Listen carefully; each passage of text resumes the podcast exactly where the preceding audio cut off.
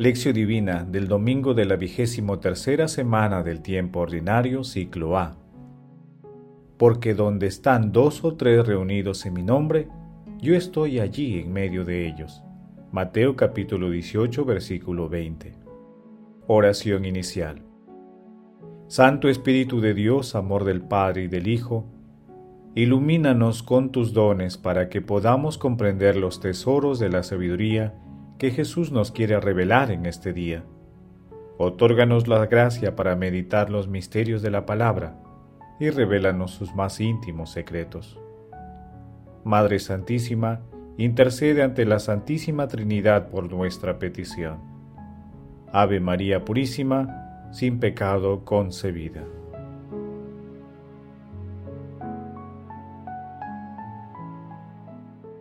Paso 1. Lectura. Lectura del Santo Evangelio según San Mateo capítulo 18 versículos del 15 al 20. En aquel tiempo Jesús dijo a sus discípulos, Si tu hermano peca, llámale la atención a solas. Si te hace caso, has salvado a tu hermano. Si no te hace caso, llama a otro, o a otros dos para que todo el asunto quede confirmado por boca de dos o tres testigos. Si no les hace caso, díselo a la comunidad y si no hace caso ni siquiera a la comunidad, considéralo como un pagano o un publicano. En verdad les digo, que todo lo que aten en la tierra quedará atado en el cielo, y todo lo que desaten en la tierra quedará desatado en el cielo. En verdad les digo que, si dos de ustedes se ponen de acuerdo en la tierra para pedir algo, se lo dará mi Padre que está en el cielo porque donde están dos o tres reunidos en mi nombre, yo estoy allí en medio de ellos. Palabra del Señor, gloria a ti Señor Jesús. El pasaje evangélico de hoy pertenece al cuarto discurso de Jesús, que trata sobre el discipulado y la comunidad, llamado también discurso eclesiástico de Jesús el texto está referido a la corrección fraterna, el perdón y la oración colectiva. En cuanto a la corrección fraterna, nuestro Señor Jesucristo brinda instrucciones claras a sus discípulos para afrontar los conflictos comunitarios y mantener la comunión y la unidad, siendo fieles a la palabra a través de la corrección fraterna. En relación con el perdón, la expresión de Jesús de atar y desatar se refiere a la autoridad y al encargo espiritual que Jesús confiere a sus apóstoles y a la Iglesia para perdonar los pecados y conducir a las almas. De esta manera Jesús demuestra que la clemencia de Dios es mayor que nuestros pecados. Y en lo que respecta a la oración colectiva, Jesús nos enseña que no es el número de los orantes lo que hace que se obtenga su divina presencia y las gracias solicitadas, sino la unanimidad en la fe. Si esto ocurre, dos personas llenan el firmamento de oración. La enseñanza más profunda de este último segmento radica en que compartimos la misma identidad con nuestro Señor Jesucristo, la de ser hijos de Dios Padre.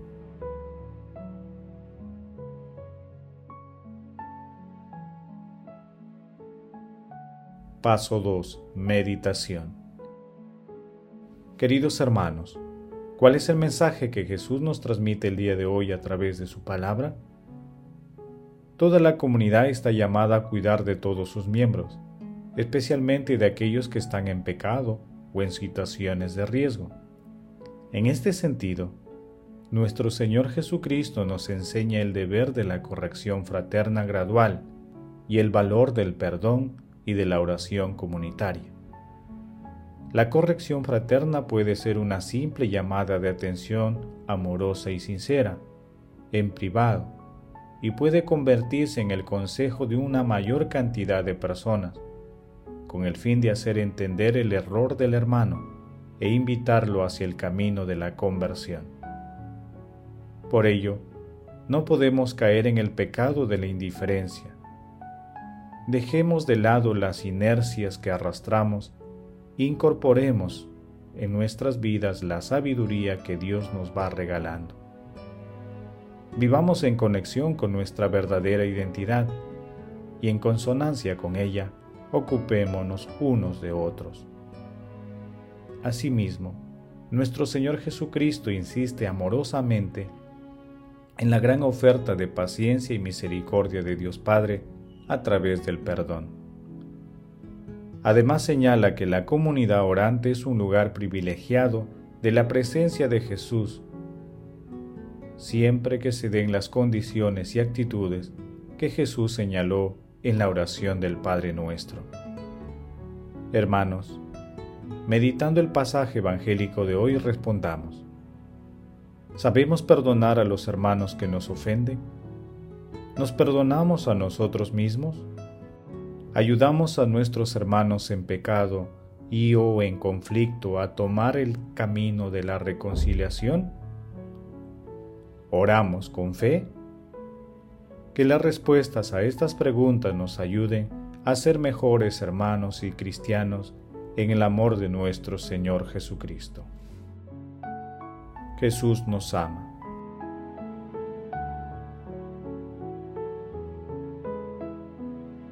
Paso 3.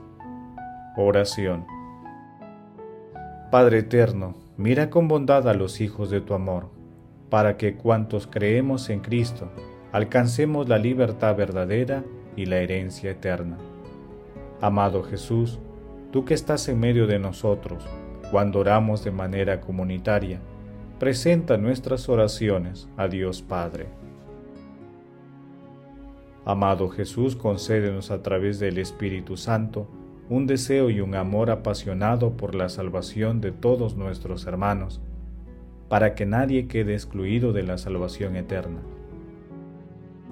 Amado Jesús, otorga a la Iglesia los dones para que siempre busque y acoja a aquellos hermanos que se han apartado de ti. Amado Jesús, justo juez, tú que quieres que nadie quede excluido de tu acción redentora, concede tu misericordia a todas las almas del purgatorio, especialmente aquellas que más la necesitan. Madre Santísima, Madre de la Divina Gracia, intercede ante la Santísima Trinidad por nuestras peticiones. Amén. Paso 4. Contemplación y acción. Hermanos, contemplemos a nuestro Señor Jesucristo a través de un escrito de San Gregorio Magno.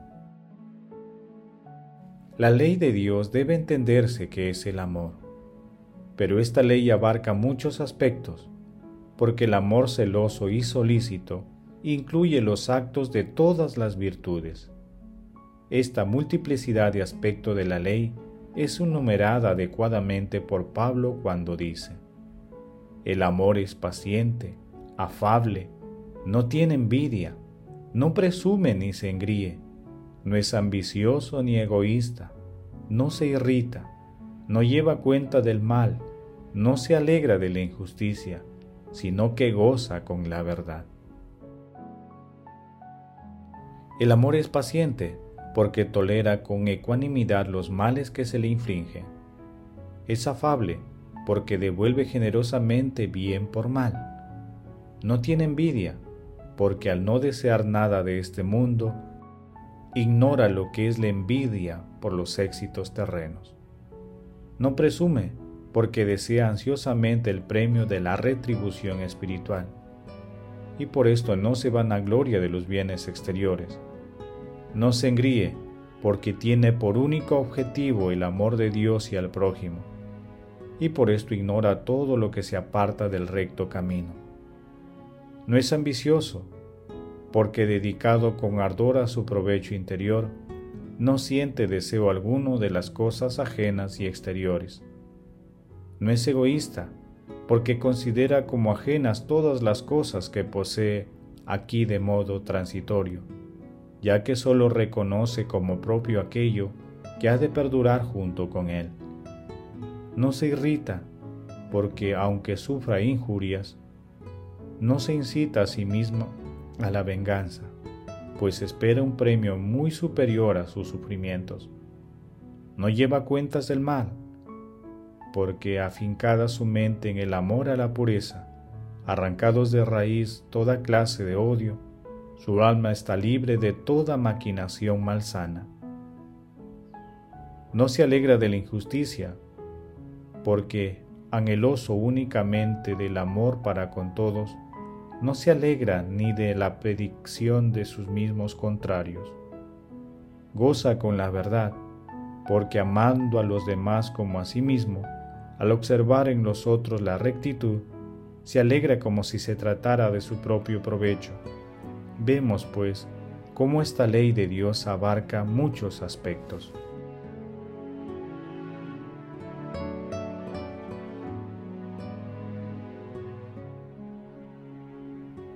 Queridos hermanos, hagamos el propósito de pedir el perdón por nuestros pecados.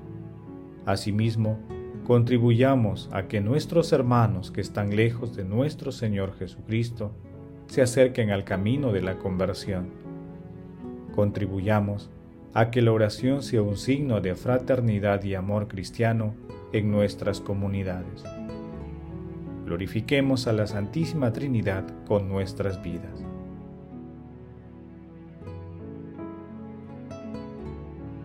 Oración final. Gracias Señor Jesús por tu palabra de vida eterna. Que el Espíritu Santo nos ilumine para que tu palabra penetre a lo más profundo de nuestras almas y se convierta en acción. Dios glorioso, escucha nuestra oración. Bendito seas por los siglos de los siglos. Madre Santísima, intercede ante la Santísima Trinidad por nuestra petición. Amén. El Señor esté con ustedes y con tu espíritu. La bendición de Dios Todopoderoso, Padre, Hijo y Espíritu Santo, descienda sobre ustedes y los acompañe siempre. Amén.